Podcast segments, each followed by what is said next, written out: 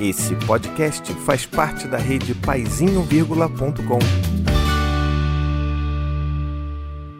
Olá, tudo bem com você? Olha, eu queria hoje conversar sobre uma pergunta que eu recebi aqui que passa ali talvez por uma dúvida em cima de sexualidade, em cima de homofobia e como pai eu gostaria muito de ter essa conversa com você aí que é pai ou que é mãe? É um tipo de pergunta que eu normalmente recebo vindo com um textão assim, que a pessoa está muito preocupada, se sentindo culpada por estar tá pensando nas coisas que está pensando ou com medo da sociedade.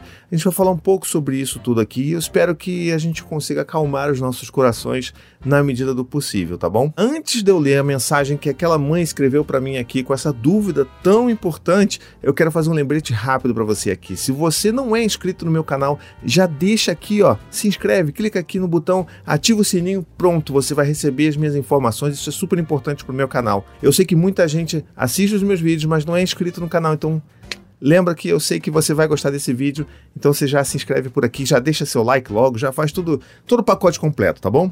Então vamos lá, eu vou ler aqui para vocês a mensagem e aí vamos começar a partir dela, tá bom? Obviamente eu não vou ler a, a, o nome da pessoa que me mandou, então vamos manter a identidade em segredo, mas é uma questão que passa pela cabeça de muita gente. Oi, acabei de ver um vídeo seu. Nem sei se você responde e-mail, mas estou aflita. Tenho gêmeos idênticos do sexo masculino. Hoje eles têm 10 anos. Desde muito cedo que eu percebo um comportamento diferente de um deles. Ele apresenta um comportamento que eu diria que foi sempre afeminado. E agora, chegando próximo da adolescência, até já me disse que gostava de um garotinho. Eu não sou preconceituosa, mas estou com muita dificuldade de lidar com a situação. Ele quer pintar as unhas e se maquiar, e apesar de eu não ter nada contra, eu tenho medo dele ser discriminado. Como eu posso deixar ele livre para as escolhas dele e ao mesmo tempo protegê-lo da sociedade machista? Estou com medo de podar muito e ele sofrer mais com essa poda do que com a discriminação da sociedade. Preciso de ajuda. Difícil, né? Como eu disse no início do vídeo, essa é uma mensagem que ela não chega com muita frequência para mim nas minhas caixas de mensagens, seja e-mail, seja DMs, mas ela quando vem, ela vem assim, com muita preocupação, com muito medo. E eu sempre sempre tô de olho nos e-mails. Eu sempre tento dar o meu melhor para responder, até que essa mensagem aqui eu respondi de volta e falei: eu posso tirar o seu nome, o nome dos seus filhos e fazer um vídeo sobre isso, porque eu acho que eu vou conseguir me expressar melhor no vídeo do que escrevendo aqui um e-mail que talvez seja até mais curto do que eu gostaria que fosse. Então vamos lá, qual que é a mensagem principal desse e-mail? Qual que é o sentimento que está mais palpitante aqui? É o de medo, né? E é claro, a gente tem medo. A gente tem medo pelos nossos filhos, né? A gente quer que os nossos filhos sejam amados, sejam respeitados. E qualquer coisa que saia desse status quo tradicional da heteronormatividade deixa a gente sobressaltado. E isso é perfeitamente normal. Mas a gente tem que pensar em algumas coisas. Nós precisamos saber que nós, pais e mães, somos os principais portos seguros emocionais dos nossos filhos. Isso significa o quê? Que mesmo que eles sofram lá fora, eles vão saber que eles têm acolhimento dentro de casa. E tem uma outra coisa que é muito importante também da gente pontuar aqui, que é o preconceito que existe dentro de nós. Nós fomos criados numa sociedade extremamente preconceituosa. Então, nesse caso, a homofobia ela existe muito forte dentro de nós. Por mais que a gente né, tá ali dia a dia tentando se desconstruir, tentando né, quebrar aqueles valores antigos que a gente tem, que a gente veio desde carregando desde as nossas infâncias, principalmente nós meninos, né, homens que ouvimos sempre essa coisa de não seja, não seja gay, é, você tá chorando, você parece um gayzinho e tal. Então, a gente precisa se desconstruir todo dia com relação a isso. Então, eu queria dizer que é importante a gente perceber que dentro desse medo grande que a gente tem aí da possibilidade de termos um filho LGBTQIA+, uma parcela desse medo daí frequentemente também é um preconceito nosso. Esse preconceito de que, poxa, eu não quero que o meu filho seja gay né? Puxa, eu não quero isso. E as pessoas começam a inventar, a viajar. Ah, mas eu queria ser avô, eu queria ser avó, eu queria ter netos. Em primeiro lugar, assim, isso para mim é uma das coisas mais malucas que tem, porque não faz o menor sentido, tá bom? Em primeiro lugar, assim, não faz a menor diferença a orientação sexual ou identidade de gênero dos seus filhos para decidir se vocês vão ter netos ou não. Então, Vamos desassociar esse negócio, porque isso para mim também é uma grande desculpinha aí para a gente mascarar aquele nosso velho preconceito que precisa ser combatido. Então vamos tirar isso daí e vamos enxergar que sim, opa, caramba, peraí, até que ponto isso realmente é medo da sociedade, como a sociedade vai receber os nossos filhos, ou talvez ali uma tristeza, uma decepção, uma frustração pelos nossos filhos não serem aquilo que nós gostaríamos que eles fossem, toda aquela história que nós criamos ali né? E assim, a história de vida é do seu próprio filho. Você vai ser o colo, você vai ser o porto seguro emocional. Agora, a história quem vai escrever vai ser o seu próprio filho. E a gente não tem que se meter nisso. A gente tem que acolher e orientar da melhor forma possível. Tem um documentário que eu assisti há anos, anos atrás, eu vou deixar o link aqui na descrição, se chama Biches, o documentário. E eu tava assistindo esse vídeo, se eu não me engano, é, eu só tinha o Dante ainda enquanto filho meu, e eu tava muito buscando outras coisas, ouvindo outras pessoas, né? É, tentando absorver vivências diferentes da minha, para eu tentar entender como que eu poderia me desconstruir e foi aí que eu encontrei esse, esse documentário, que para mim foi um divisor de águas na minha vida. Esse documentário conta a história de quatro homens gays e nessa, nessa história toda eles vão dar um foco muito grande em como que foi a infância e como que foi a reação dos pais, por exemplo. E para mim isso foi muito marcante, eu fiquei muito, muito mexido, muito emocionado quando eu vi que a maioria deles não teve esse é, é, essa figura de apoio em casa quando eles se perceberam homossexuais ou pelo menos quando eles decidiram contar ao mundo que eles eram homossexuais, coisa que eles já sabiam desde muito pequenos, sabe? Então eu lembro com muita dor e com muita emoção de como que eu me senti quando eu tive contato com isso pela primeira vez, porque para mim foi muito forte, né? Eu já sabia que nós, pais e mães, somos os primeiros colos, literalmente, né, dos nossos filhos quando eles nascem. São os nossos colos que eles recebem. Quando eles percebem, por exemplo, que eles não seguem essa norma né, da, da sociedade de ser heterossexuais, ou quando eles decidem contar para o mundo que eles não são assim, a gente também deveria ser esse primeiro colo. E é muito difícil para essas pessoas que passam por isso quando eles não têm esse colo em casa. E é claro, eles vão buscar esse colo entre amigos, né, entre pares, e a coisa acaba acontecendo e né, se formam novas famílias. Aquela, né, tem aquele, aquele lema tão forte que as pessoas falam, né, que amigos são a família que a gente escolhe.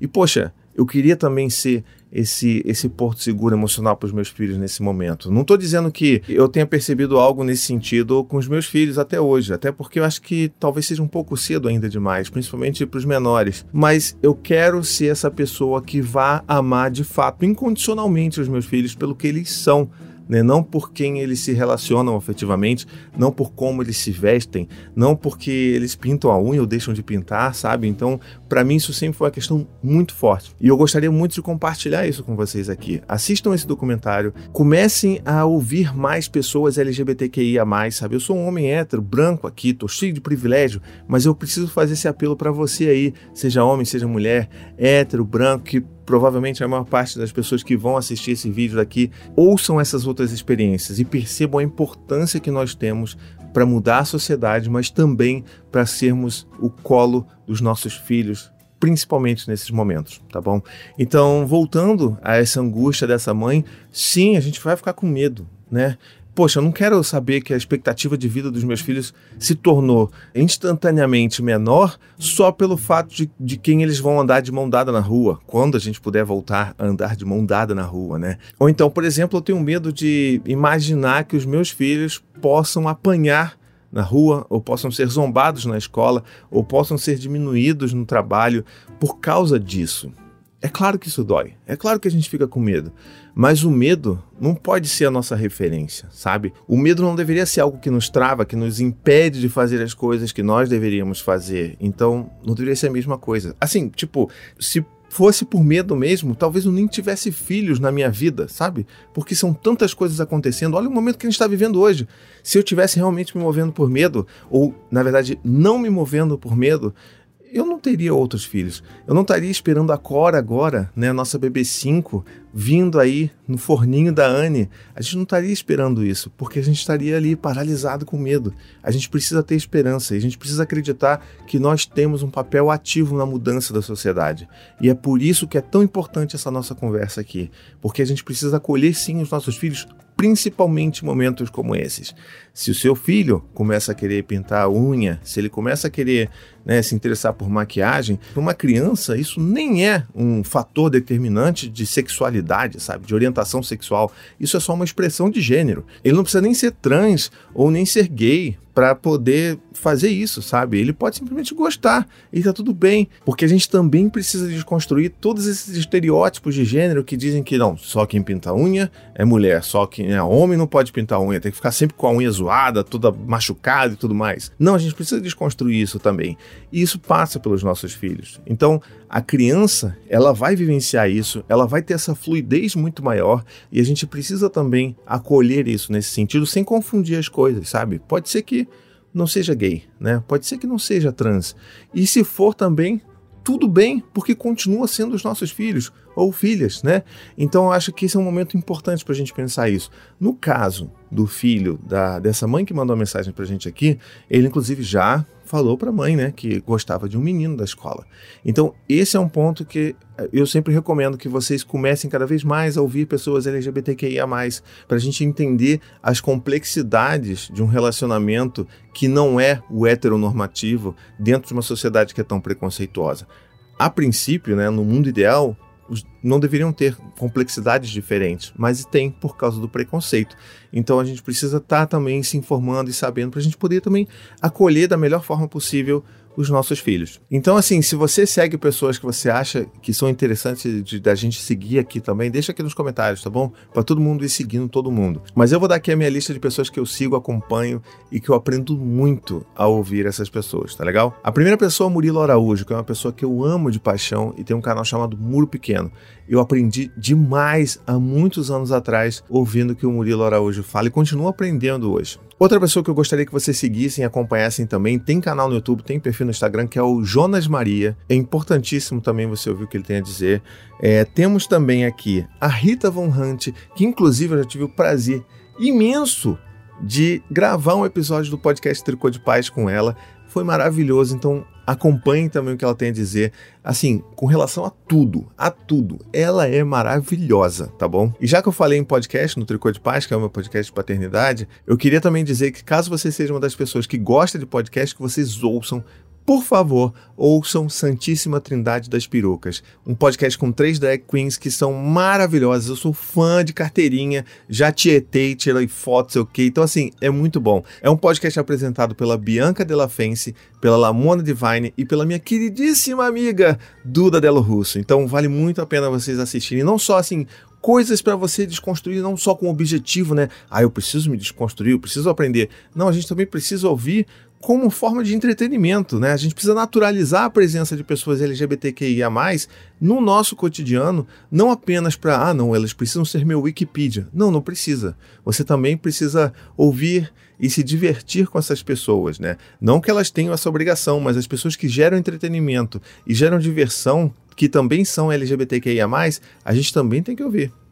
E por último, mas muito longe de ser menos importante, ela, a incrível, a diva Lorelai Fox, que também é uma drag queen, tem canal aqui no YouTube e tem perfil no Instagram e ela é maravilhosa também. Então só sigam, só acompanham, ouçam. Ela tem podcast também, então assina tudo. Assina tudo porque é bom demais, tá bom? Bom, é isso de vídeo, né? Já dei dica, já falei. Espero que esse vídeo tenha feito sentido para você. Eu espero que de coração tenha acalmado se você esteja passando por isso aí também, tá bom? Que tenha acalmado um pouquinho, dado um pouquinho de calorzinho no seu coração porque o importante mesmo é que nós saibamos qual que é o nosso papel real nessa história. É que nós, pais e mães, precisamos ser o colo dos nossos filhos. Tá legal? Então, se você gostou desse vídeo, já ajuda a divulgar ele por aí, manda para as pessoas que talvez esteja precisando ouvir essas palavras, ou para as pessoas que estão, né, falando besteira por aí, manda esse vídeo para essas pessoas aí, tá legal? Então também curte, comenta e se inscreve no canal. Não se esquece de se inscrever no canal, tá legal? Porque é sempre importante, ajuda pra caramba, você não tem noção de como que isso ajuda. E por último, não deixe de conhecer minha campanha de financiamento coletivo. Pois é, lá no apoia.se barra você pode se tornar um apoiador no meu trabalho trabalho, me ajudar a manter, a fazer esses vídeos aqui tão bacanas, essas discussões tão importantes, com essa qualidade tão bacana, você pode ir lá e a partir de 15 reais por mês você me ajuda a manter isso, tá bom? E como recompensa você também tem acesso a benefícios exclusivos, como o chat de apoiadores, o nosso chat exclusivo no WhatsApp, que a gente conversa, que a gente troca ideia, que a gente se ajuda, que eu tô lá direto também ajudando, respondendo as pessoas, e é muito importante essa troca. Eu tenho certeza que você vai gostar, tá legal? E se você também tiver interesse e você pode apoiar com 25 reais por mês e se tornar um membro apoiador do Paizinho Vírgula. Sabe o que isso significa? Você não apenas terá acesso ao chat de apoiadores secreto no WhatsApp, mas também participará das nossas reuniões virtuais, nossos encontros, nossas rodas de conversa virtual que acontecem todo mês para a gente discutir assuntos e trocar ideias, se acolher. E eu participo ao vivo, a gente conversa, todo mundo se fala, todo mundo se ajuda e é uma coisa linda demais de se viver. Então, se você quiser fazer parte disso, vai lá em apoia.se barra e vamos lá que, que tá bonito. Ah, e muito importante, hein? Você pode utilizar a hashtag Me Ajuda Paizinho se você quiser mandar sua própria pergunta, que talvez ela vire um vídeo aqui. Olha que bacana. Então, use sempre nos comentários, nas postagens, nos e-mails que você mandar para mim, hashtag e quem sabe ela não vira um vídeo aqui, tá bom? Gostou desse podcast? Escute também os outros podcasts da família Paizinho Vírgula sobre parentalidade e infância. Tem o Tricô de Paz, Café com as Pediatras, Afropai, Tamo Junto, Sinuca de Bicos e também os podcasts infantis Coisa de Criança, Conta Pra Mim e Ideia de Criança.